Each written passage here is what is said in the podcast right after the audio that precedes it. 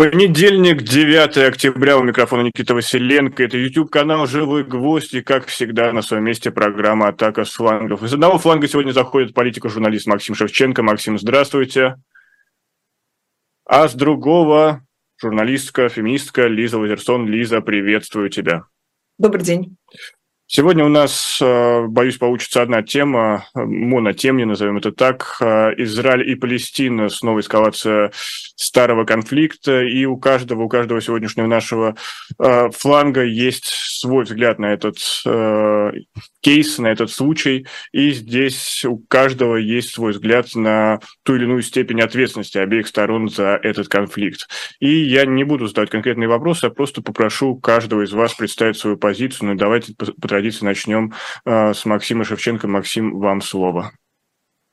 Ну, это ужасная трагедия, то, что происходит, этот расстрел этой рейв-вечеринки и то, что происходит сейчас в Газе, э, эскалация войны во всех ее формах ненависти, этнической, религиозной и так далее, в которой гибнут, помимо тех людей, которые хотят держать в руках оружие, палестинцы, израильские поселенцы, израильские военнослужащие, еще масса людей, которые, конечно, никакого оружия держать не хотят, но оказываются в зоне этой тотальной бойни.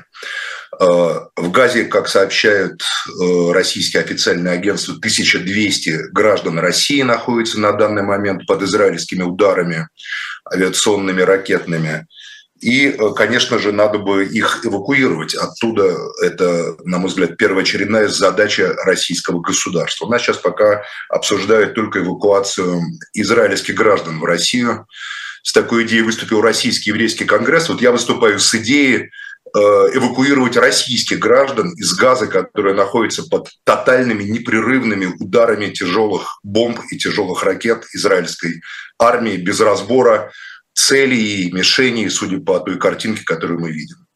А, конечно, в связи с этим возникает много вопросов в связи с происшедшим. Я вот смотрел немало видео ветеранов израильских э, спецподразделений, ну, достаточно молодых, не тех старых, которые там рассказывали, как они там э, пытали и убивали палестинцев, есть и такие видео, а вот молодые, которые рассказывали, что когда они служили в этом вот в, в этих блокпостах, в этих базах, которые сейчас были захвачены, что там птица не могла пролететь, там мышь не могла проскочить. Девушка одна, которая была, как она говорит, сержантом, говорит, что если у них там пролетала муха, то сразу там всех поднимали по тревоге. И тут неожиданно 200 человек подошли к этой базе через минные поля, через автоматические системы, э, проникли на нее и, э, в общем, э, устроили кровавую баню военнослужащим израильской армии, которые там были. Я, конечно, совершенно потрясен, когда я увидел, какое количество девушек, оказывается, в израильской армии служат на переднем плане и подвергаются смертельной опасности. Если, Лиза, если это феминизм, то мне кажется, это просто отвратительно. Э, так подставлять женщин под огонь и под удар. Женщинам не место в таких местах. Я вот разговаривал с израильтянами, которые ветераны войны 73 года, мне рассказывал мой значит, э, хороший знакомый, товарищ, который воевал в 77 году с Египтом, что у них только была одна девушка на их подразделение большое в 73 году, которая занималась вопросами связи и, конечно, не отвечала там за переднюю, передние позиции. В общем, э, эта ужасная война показывает э, кризис чудовищный вообще всей системы мира, которые Э, нам транслировалась на протяжении последних там десятилетий. Она показывает, что израильские спецслужбы, оказываются, ничего не видят и ничего не знают, что у них происходит под носом.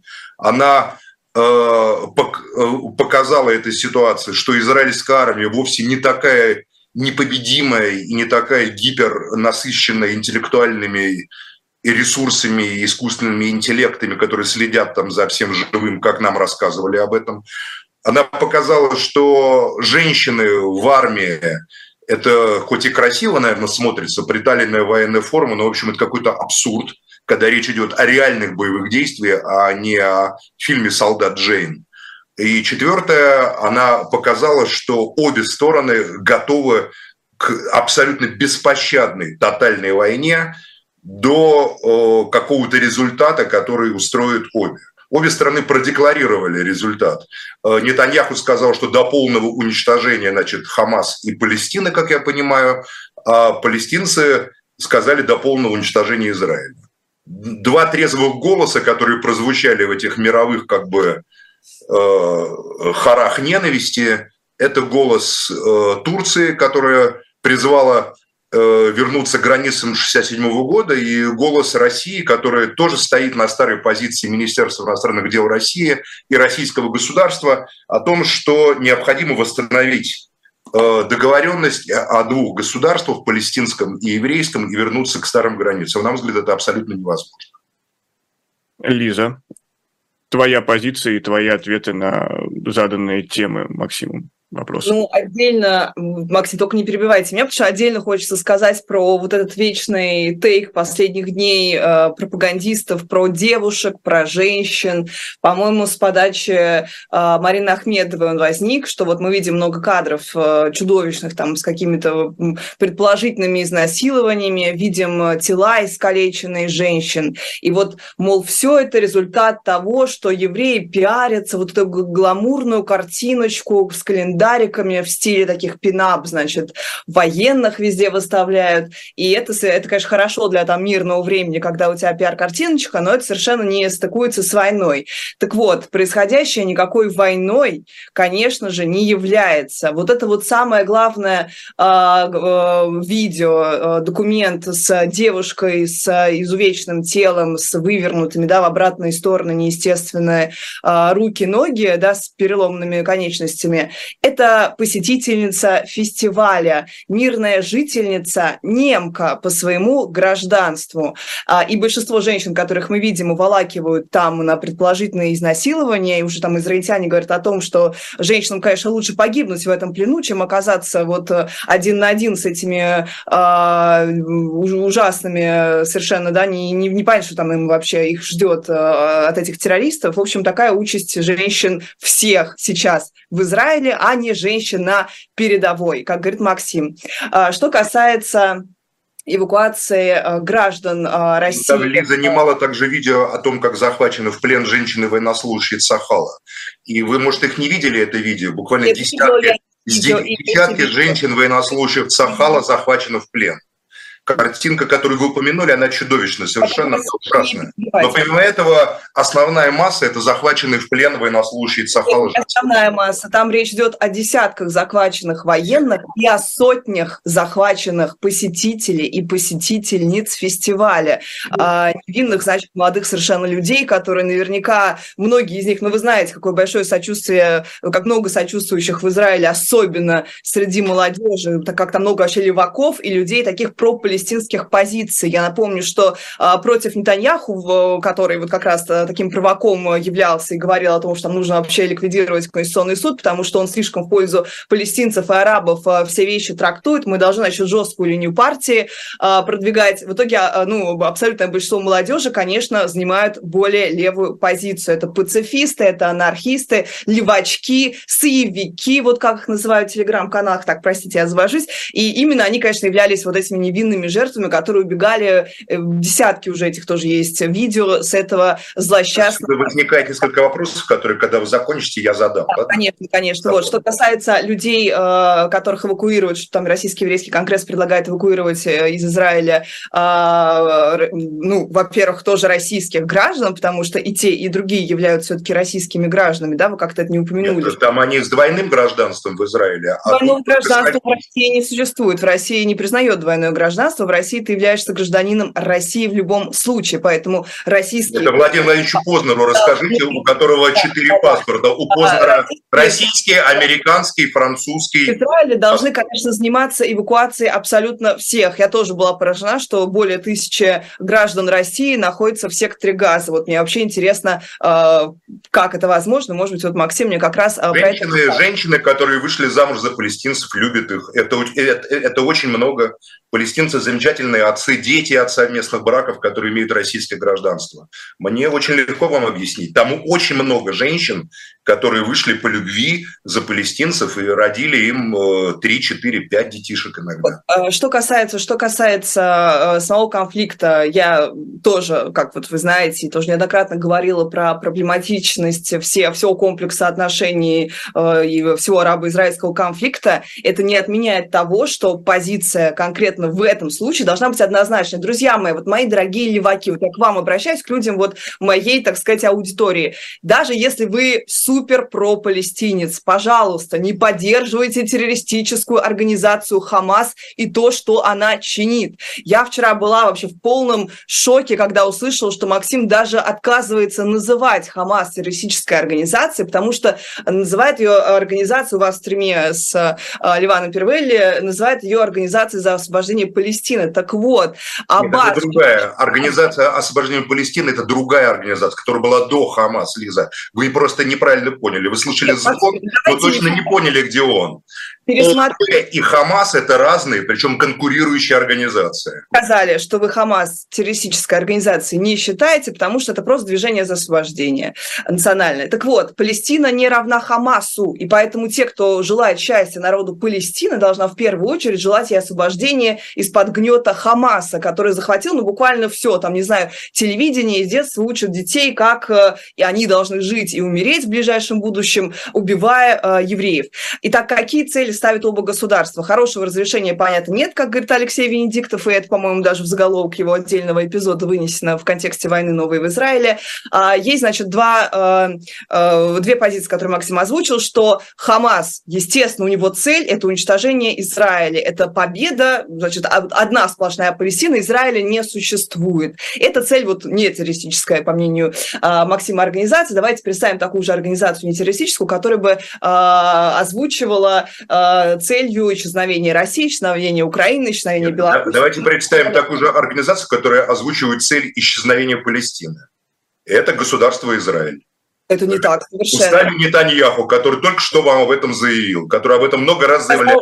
Ликвидация... Об этом заявлял Либерман, об этом заявляли депутаты Конгресса. Хамас. С Аббасом все всегда вели переговоры. Давайте не путать все-таки э, Палестину. Это Хамас вел переговоры с Израилем. Западный берег, Израиль отрицает переговоры с Хамасом, тем не менее, Хамас не подчиняется Палестине, Хамас не подчиняется Аббасу, Хамас не подчиняется никому. Это террористический просто анклав, именно об уничтожении которого Израиль э, сегодня и заявляет. Конечно, мы понимаем, что там будет со всей жестокостью это проделано. Мы это, ну, я, я, я не знаю, как здесь можно говорить, что мы здесь это не поддерживаем. Я прекрасно понимаю людей, которые находятся там и которые от этой боли, от этого, значит, э, крика немого вынуждены писать вот совсем нам э, неприятные вещи, мол, так им и надо, сейчас мы разбомбим всю газу, сотрем ее с лица земли. Нет, просим вас не уподобляться террористам и не желать зла мирным людям, даже если они находятся в заблуждении, даже если ими сейчас там их выгоняют на площади, чтобы они изображали какую-то там радость по поводу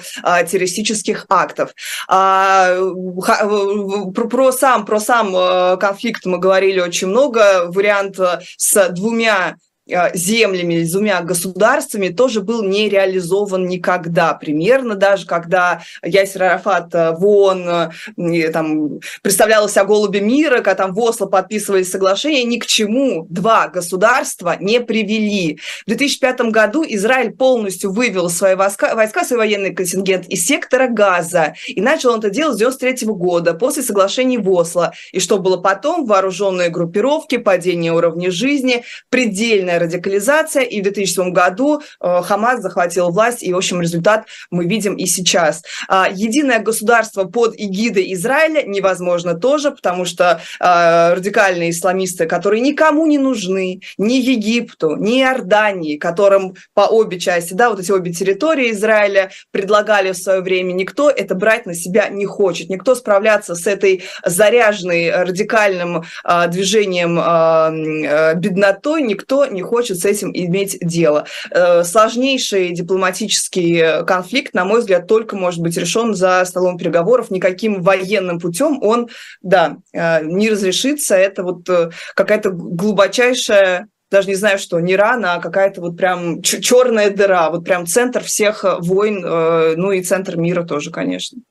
Максим, вы хотели задать Лизе вопрос, но, может быть, да, я комментарии? только хотел задать вопрос израильским властям. Вот это, вот эта рейв-вечеринка несчастная, которая погибла такой ужасной смертью, а, вот когда смотришь видео, я посмотрел очень много видео выживших или не выживших, я не знаю, этих несчастных людей, которые оказались в центре этой бойни. На этих видео отчетливо видны танки. Израильские танки, у палестинцев, насколько я знаю, танков не было до захвата израильских. Танки Меркава, другая военная техника, которая стоит там, где находятся вот эти вот самые танцоры. А, там стоят также вооруженная охрана. Она с пистолетами, что удивительно, поскольку в Израиле я бывал, и там даже далеко от газа люди, э, сопровождающие там, допустим, других людей в школу, ходят всегда с автоматами. Тут мы видим, что около газы вместе, э, где до стены, ну, это место просто боевых действий, периодически обстреливаются ракетами, перестреливаются, бомбардировки идут в обе стороны. Собирается огромное число людей прямо около стены, недалеко от нее. А, в окружении стоит военная техника, находятся военные подразделения, а вот эта зона около стены газа, она полна военных. Там находятся специальные бригады, там Голани, не знаю, там еще какие-то бригады, военные спецназа, подготовленные, которые там уже много лет находятся. И вместе с тем никто не оказывает сопротивления тем, кто нападает на эту рейв-вечеринку. Этот танк, люди за него просто прячутся. Бедные прыгают на башню, прыгают за гусеницы, лишь бы, как говорится, спрятаться от огня, который по ним ведется. А где военнослужащие Сахала? Где те, кому э, должно было быть вменено в обязанность обеспечивать безопасность этой рейв-вечеринки. Потом, что такое рейв-вечеринка? Там видно на некоторых видео, рейв не бывает без наркотиков. Просто если без наркотиков, то это не рейв. Рейв – это всегда с наркотиками. Экстази или метадрон – современные, более сильные наркотики, которые уже давно заменяют экстази на подобных мероприятиях. То есть людей собрали в прифронтовой полосе, внимание, около а, того, той зоны, которая в Израиле считается террористическим анклавом, не обеспечили им надлежащую охрану, хотя такая охрана обеспечивается в глубине Израиля, в той глубине, до которой палестинцам там идти идти, понимаете, или ехать на машины там часами. А техника военная, армия, подразделения Цахала не защитили этих людей, не вступили в бой с террористами, которые на них напали. Неужели эти вопросы, Лиза, должны просто так повиснуть в воздухе. Эти вопросы наводят нас на очень неприятное размышление о природе э, этого трагического и драматического, чудовищного, безусловно, происшествия. Потому что э, вот есть масса книг, допустим, «Сын Хамас», такая очень известная книга. Это человек, который э, разочаровался в идеологии Хамас, стал сотрудничать с Шинбет, израильской контрразведкой, Шавак, и, в общем, потом вошел в близость к руководству Хамас, он был один из, сын, один из руководителей Хамас, и потом, когда э, его разоблачили, бежал в Израиль и написал книгу об этом. Э, изра... Э, палестинское общество пронизано израильской агентурой, пронизано просто. Там есть арабы, которые работают на Масад, Шинбет или Шавак. Там э, есть евреи, которые выдают себя за арабов, йеменские евреи, допустим, которых трудно, которые владеют арабским языком великолепно, и э, как бы им затеряться легко в толпе палестинцев. Всегда, всегда они все знали про то, что палестинцы готовят. Всегда все эти так называемые операции палестинские курировались от начала до конца несколькими израильскими спецслужбами. Сейчас же такое ощущение, что эту рейвичинку специально кто-то подставил под удар, вот этих убийц, которые пришли их убить. Потому, я не знаю, какие ответы на этот вопрос. Можно сколько угодно восклицать, ах, какие звери, ах, какие звери. А те, кто подставил, не обеспечил безопасность людям, которых разреш... направили обдолбанных людей танцевать на прифронтовой полосе в километре от в нескольких километрах от тех, кто истекает по отношению к ним ненавистью. И это прекрасно знают в Израиле. Те, кто это сделал, как вы их назовете, Лиза? Или вы ну, скажете, что это просто ошибка, что это нормально? А может быть, кто-то хотел эту толпу, как вы говорите, леваков специально подставить под этот удар? Специально подставить под этот террористический огонь? Может, кто-то не рассчитывал? Может быть, Хамас обманул а, те израильские спецслужбы, которые или кто-то другой, который это готовил. И на самом деле, прикрываясь вот этой спецоперацией, вот одной, по поводу рей-вечеринки, нанесли спецудары очень болезненные по военным базам. Захватили военную технику, захватили офицеров Цахал, причем старших офицеров, носителей военных секретов. Взяли толпу пленных военнослужащих израильской армии, увели их в Газу. Без, э, без...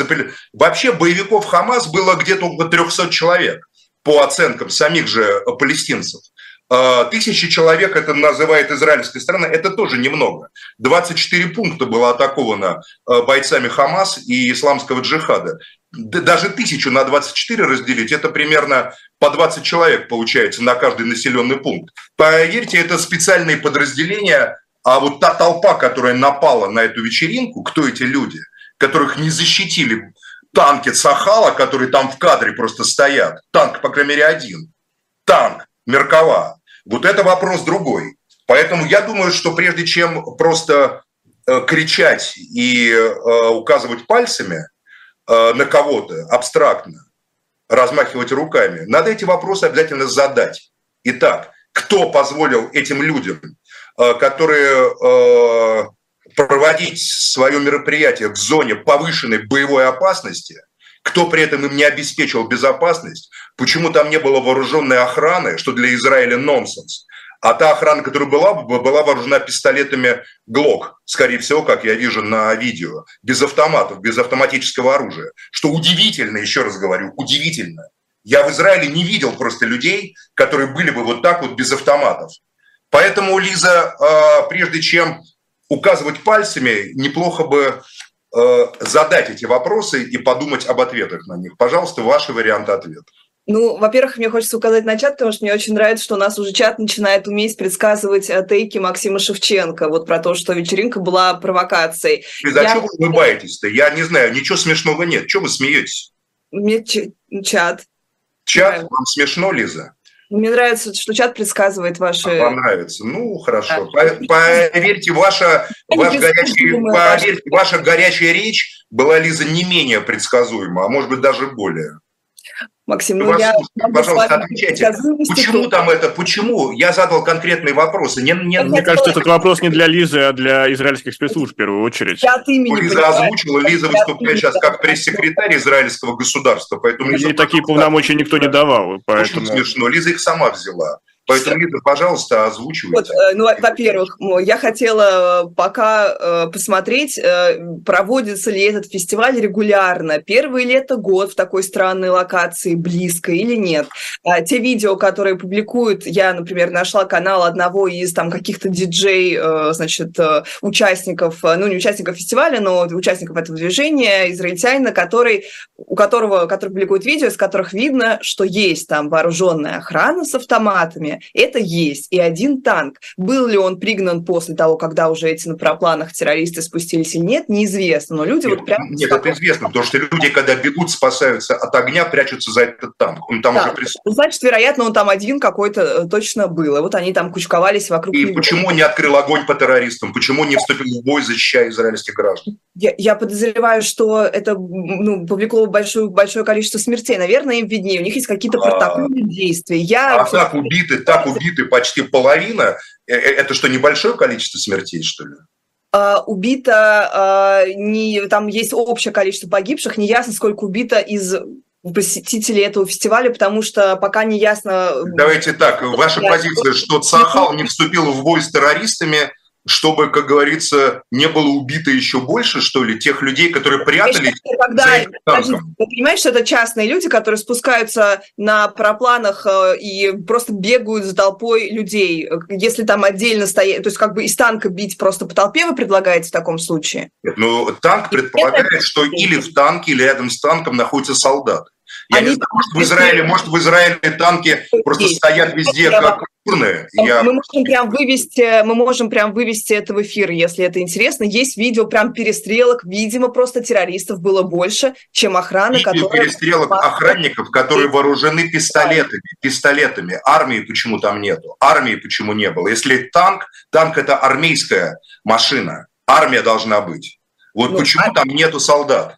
Максим... ведут огонь, ведут, там ведут бой с террористами. Разве, разве танком может управлять кто-то не из армии? Я подозреваю, что какое-то количество военных армейских они? там есть. Ну, вот те, которые участвуют в этих видео... Ну, слушайте, террористы спокойно ходят, достреливают людей, террористов всего ничего, там человек 10. Коллеги, кажется, мы совсем максимум. привязались к этой рейф-вечеринке, и там, да, Нет, есть потому что число 260 погибших. Приятные вопросы. Журналистика – это, в частности, задавание неприятных вопросов. Это вот неприятные вопросы. Так Израиль, Израиль в первую очередь задается этими вопросами. Понятно, что какие-то будут вот Мы задаемся этими вопросами все, да, потому что нам очень жалко погибших там людей. Голда, Голда абсолютно невинные жертвы после того, как было тоже пропущено нападение да, военное. И я думаю, что здесь какие-то будут тоже э, ну, глобальные санкции. Если не отставки, то какие-то большие... Какие санкции будут, это другой вопрос. У меня вопрос не потому, что будет, это понятно, что что-то будет.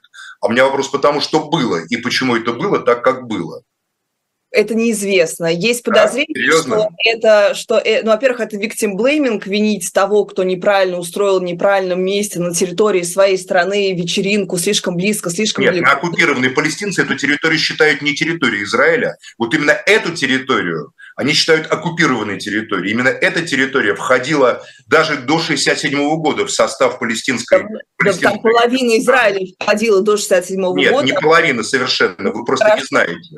Я вот знаю. от газы, от газы Ашкелон входил, там узкая полоса достаточно, а западный берег входил в Восточный Иерусалим и еще там кусочек, как бы долина Иерихона. Там вовсе не половина Израиля. Пустина Негеб и, и вот эта дорога, значит, из э, центральной из э, центральной части, если от Тель-Авива ехать в Иерусалим до Негеба, она до 67 года была э, в составе Израиля. А, Максим, а, до, а, до, до 67 года часть территории Газа входила в состав Египта не до 67 года, до 48 года, Лиза. Вы нет, не очень хорошо знаете просто... историю конфликта. Нет, это вы не очень хорошо знаете, Максим. До 67 года. Просто погуглите. До 67 года, Такая Лиза. Такая полосочка была в 48 году. Газа была... Это по-вашему, это так казалось Египту. На самом деле решение о создании палестинского государства – это решение Организации Объединенных Наций, одна из первых резолюций, которая была еще в 40-е годы создана, и даже были очерчены границы. А то, что соседние государства, Иордания, Египет, претендовали на Палестину, это, конечно, их дело. У палестинцев на, на этот счет была совершенно другая э, даже что в учебнике, советском учебнике по, э, в советском атласе там, до 80-х годов, вообще до, до распада Союза, территория Палестины отдельно не выделялась. И все, что является западным берегом реки Иорданы, Палестины, Советский Союз, про как бы Палестину. Да мне плевать на это, на Советский Союз и на все, что он там опубликовал. Но глобально граница 67, после 67 года эта граница, значит, э, задействовала территорию Газа, потому что до этого она а, была э, под египетским... Ну, короче, э, не будем сейчас вдаваться в историю. Вот эта самая территория, на которой это все случилось, это территория ведения боевых действий практически. Понимаете? И еще раз говорю, странное, странный момент. Почему большое, огромное скопление людей, тем более не контролировавших свое поведение, даже в начале, еще когда танцуют, видно, там некоторые стоят на четвереньках, как бы, еще до нападения террористов, э, не охранялось должным образом. Это вопрос, который пусть израильские граждане зададут Нетаньяху. К нему и так немало вопросов, а это, мне кажется, очень важный вопрос. А вот про, про агентов, Максим, я тоже, я, я прям следила за вашей позицией. Простите. А то у нас и израильтяне любят рассуждать о России, о том, кто тут взрывал дома, не взрывал дома. Давайте тоже порассуждаем о том, кто организовал рейв-вечеринку, кто организовал рейв-вечеринку на границе Газа, и почему не обеспечил этой рейв-вечеринке должную охрану. Ну, с этим пусть разбираются жители Израиля. Сейчас я предлагаю... Так же, как с российскими проблемами. Пусть тогда, я предлагаю сделать небольшую пусть тогда, паузу. Секунду. Нет, пусть тогда жители Израиля не суют свой нос в российские дела. Вот об Эту этом еще поговорим. Я принимаю только в этом случае. Подождите, Если жители. Израиля перестанут разбираться в российских вопросах, то мы перестанем разбираться в израильских. Понятно? Максим, мы, мы сейчас разбираемся как раз в израильских вопросах. Так вот, а, продолжая тему агентуры и того, вот там сын, сын, сыны или сын Хамаса, значит, а, Максим пишет, что вот эти жуткие кадры, которые мы все видели, кадры зверств, да, учиненных террористами, есть два вида. Есть э, кадры людей, которые значит, организованно входят, и мы понимаем, что это военизированные подразделения, которые умеют себя вести, и вот есть другие кадры, которые совсем уж там бесчинства, и вот как Максим их оправдывает. На других кадрах озверевшие... Я никого не оправдываю. Лиза, вот, вы выбираете выражение. Я не оправдываю. Разве ну, там я оправдываю? Я просто говорю, что есть два типа подразделений. Давайте зрители сделают сами вывод. А на других да, кадрах... ну вы же сказали, вы извинитесь, Лиза, передо мной, я не оправдываю Максим, террористов. Максим не оправдывает террористов, он да, просто знает, что это сделали, сделано с подачи еврейских спецслужб, вот все вот эти вот зверства. Нет, я этого не знаю. Лиза, Лиза давай про агентуру. Про агентуру. Я этого не утверждаю, Лиза. Максим, Максим, Лиза, Максим, Лиза, я просто задаю вопрос. Ну, я прочту. Ну, я задаю вопросы, которые задают израильские граждане. Можно я прочту? На других кадрах озверевшая толпа и какие-то вооруженные уроды, издевающиеся, глумящиеся над гражданскими и специально снимающие все это, выкладывающие в сеть.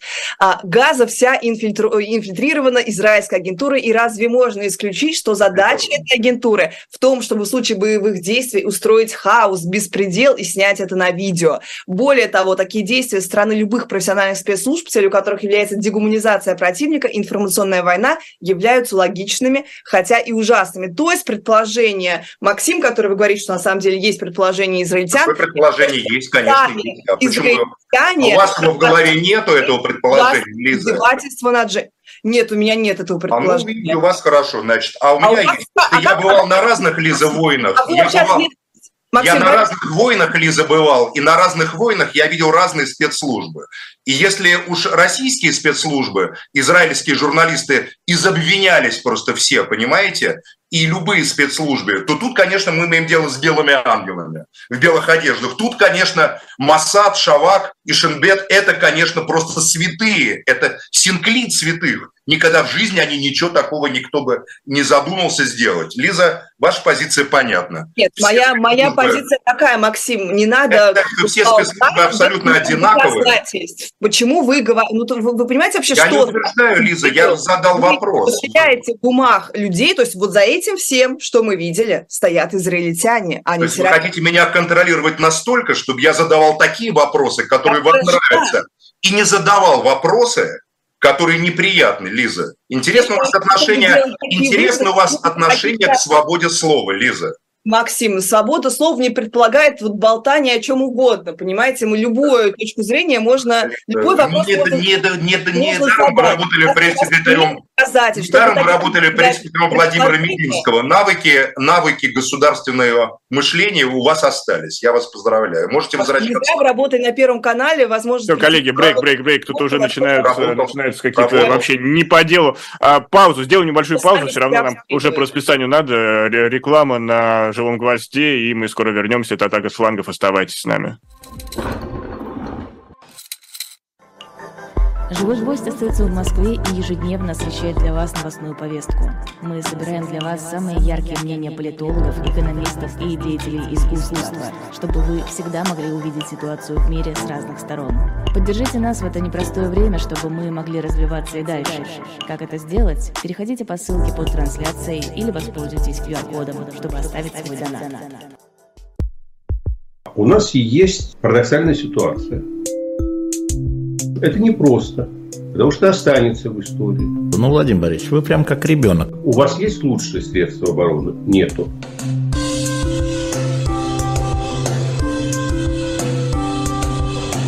Мы же не живем в России просто так. У нас всегда должна быть какая-то миссия, ради которой можно сдохнуть. Это вообще вот кто доказал? Бжезинский.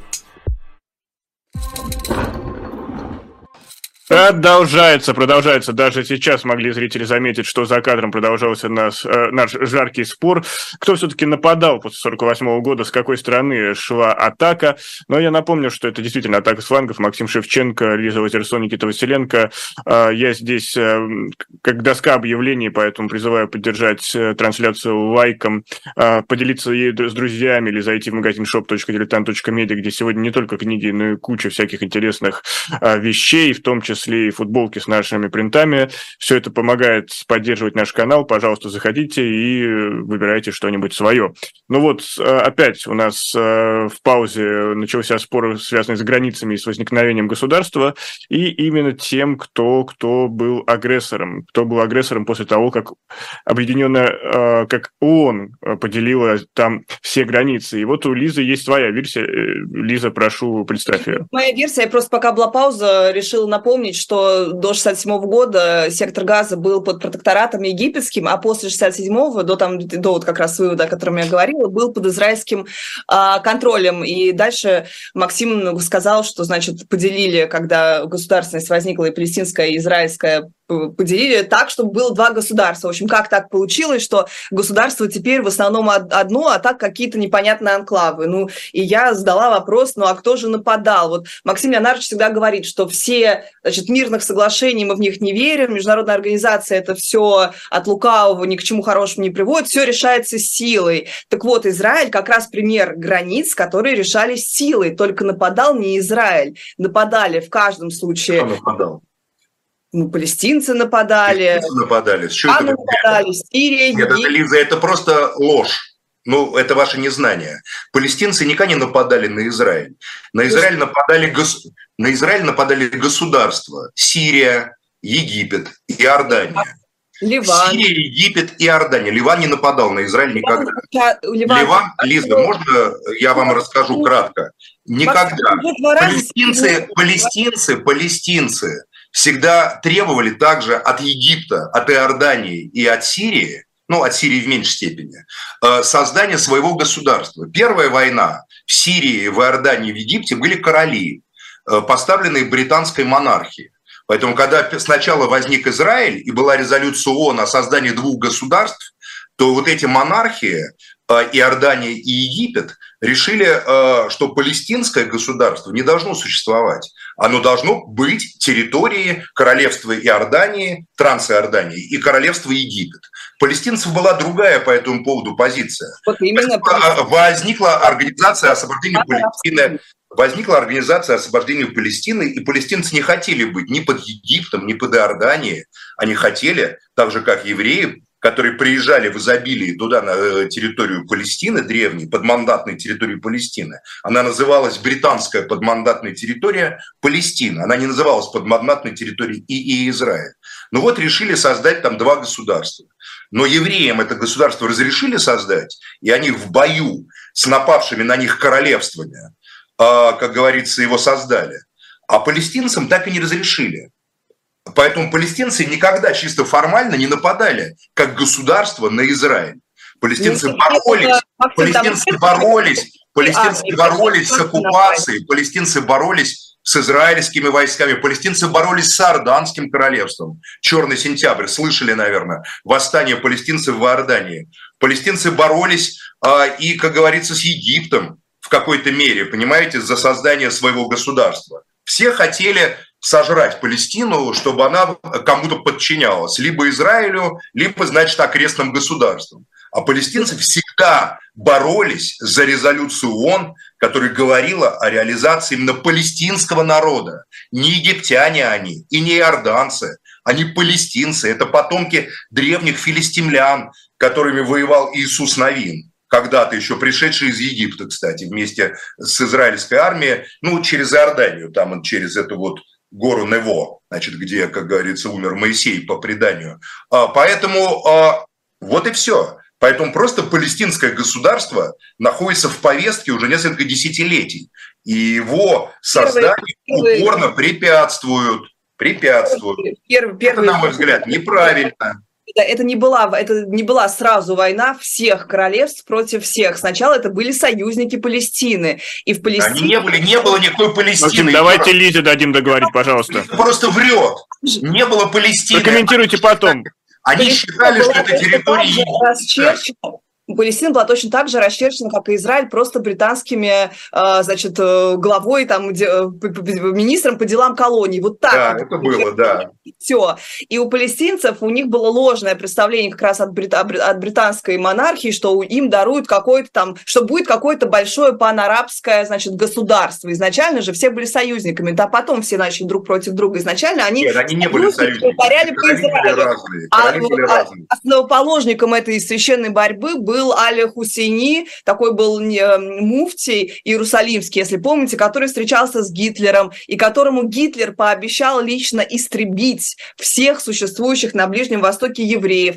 И целью всех государств тогда уже была, когда была резолюция ООН, тогда уже была Лига арабских государств.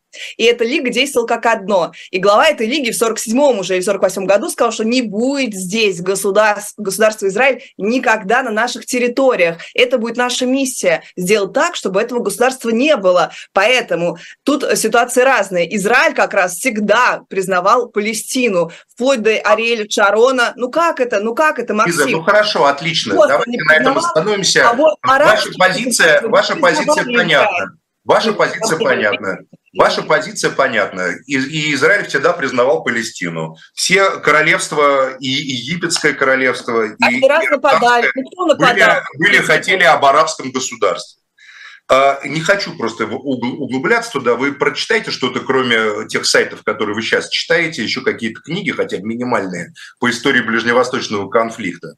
Право палестинского народа на создание государства Палестина ни в составе Израиля, ни в составе Египта, ни в составе Иордании никогда не было удовлетворено. Точка. Было. Единственный момент, единственный момент, когда сделали шаг, единственный момент, когда к этому сделали шаг, это договор в Осло и в Мадриде, который подписали лидер Организации освобождения Палестины Есир Арафат, которому вот вы так оскорбительно высказывались, и, Нет, и Ицхак Рабин, и Ицхак Рабин, и Ицхак Рабин. Люди, к которым я отношусь с большим уважением, которые смогли встать над фобиями своих народов, и Арафат, и Рабин, и подписать соглашение, которое давало возможность, я бывал в Израиле, в Палестине в 90-е годы, свободно ездить из Иерусалима в Хеврон, в Газу, на такси, в общем, из Восточного Иерусалима. Не было никакой войны. Да, была определенная напряженность, но, в общем, абсолютно комфортно было тогда людям,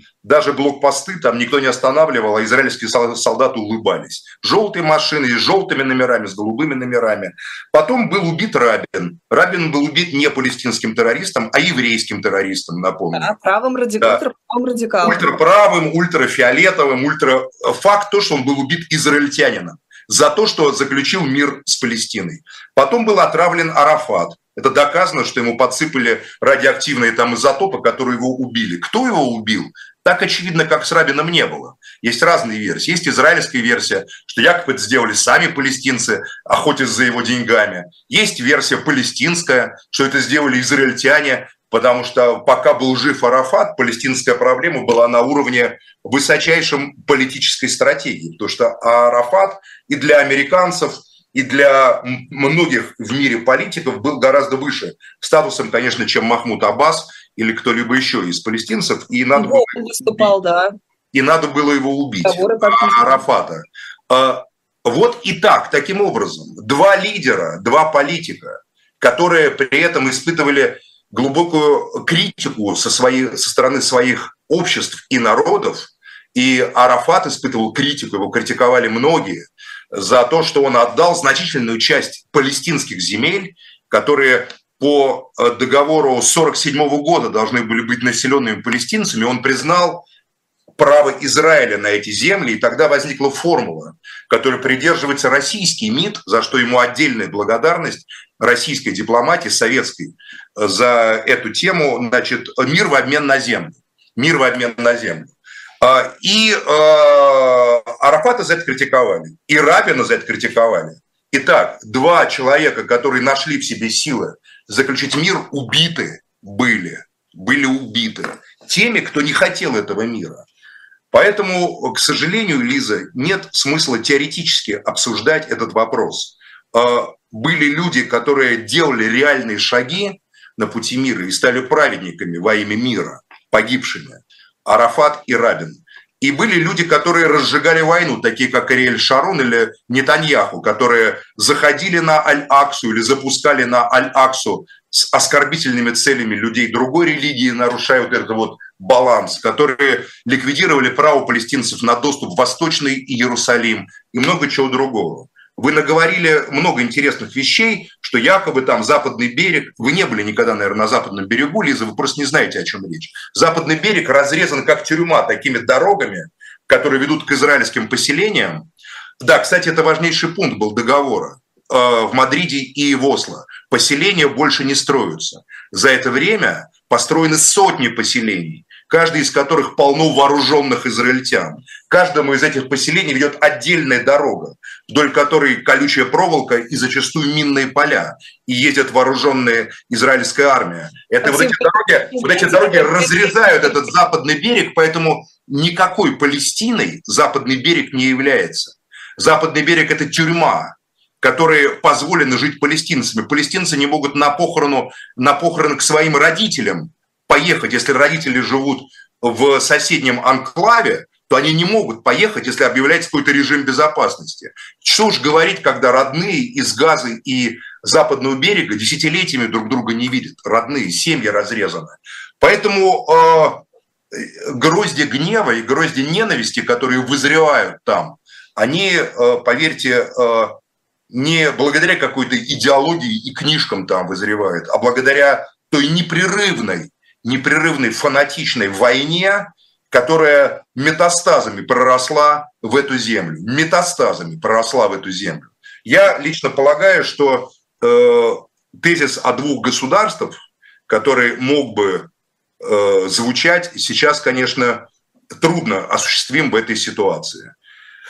Посмотрим, как все сложится. Я не уверен, что прямо вот сейчас вот у Израиля все будет так замечательно, как это предполагают некоторые, потому что пока Израиль играет по тем правилам, которые ему навязывают.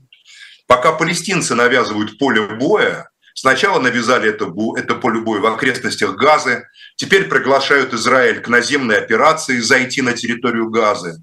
А одновременно на севере Израиля про, начинаются эскалации боевых действий с Хизбаллой, Хизбалла демонстрирует ролики с тактическими ракетами, которые якобы находятся у нее, у нее на вооружении. Я в этом совсем не уверен, поскольку это скорее иранские испытания тактических ракет, но а вдруг они есть у Хизбаллы? И так же, как израильская разведка врала по поводу Палестины, что там все под контролем, также она врала по поводу Сирии. Напомню, что каждую неделю израильский ВВС наносит ракетно-бомбовые удары по территории Сирии в обход всех санкций ООН, резолюций ООН. На это все насрали в этом уже в этих делах давно, понимаете? Просто бомбят суверенное государство Сирия как хотят. Потому что безопасность Израиля превыше всего. Заявляют, что они якобы уничтожают ракеты Хизбаллы. А вдруг они уничтожали муляжи и водопроводные трубы. И на самом деле у Хизбаллы есть тактические ракеты среднего радиуса действия, которые не перехватываются, допустим, железным куполом.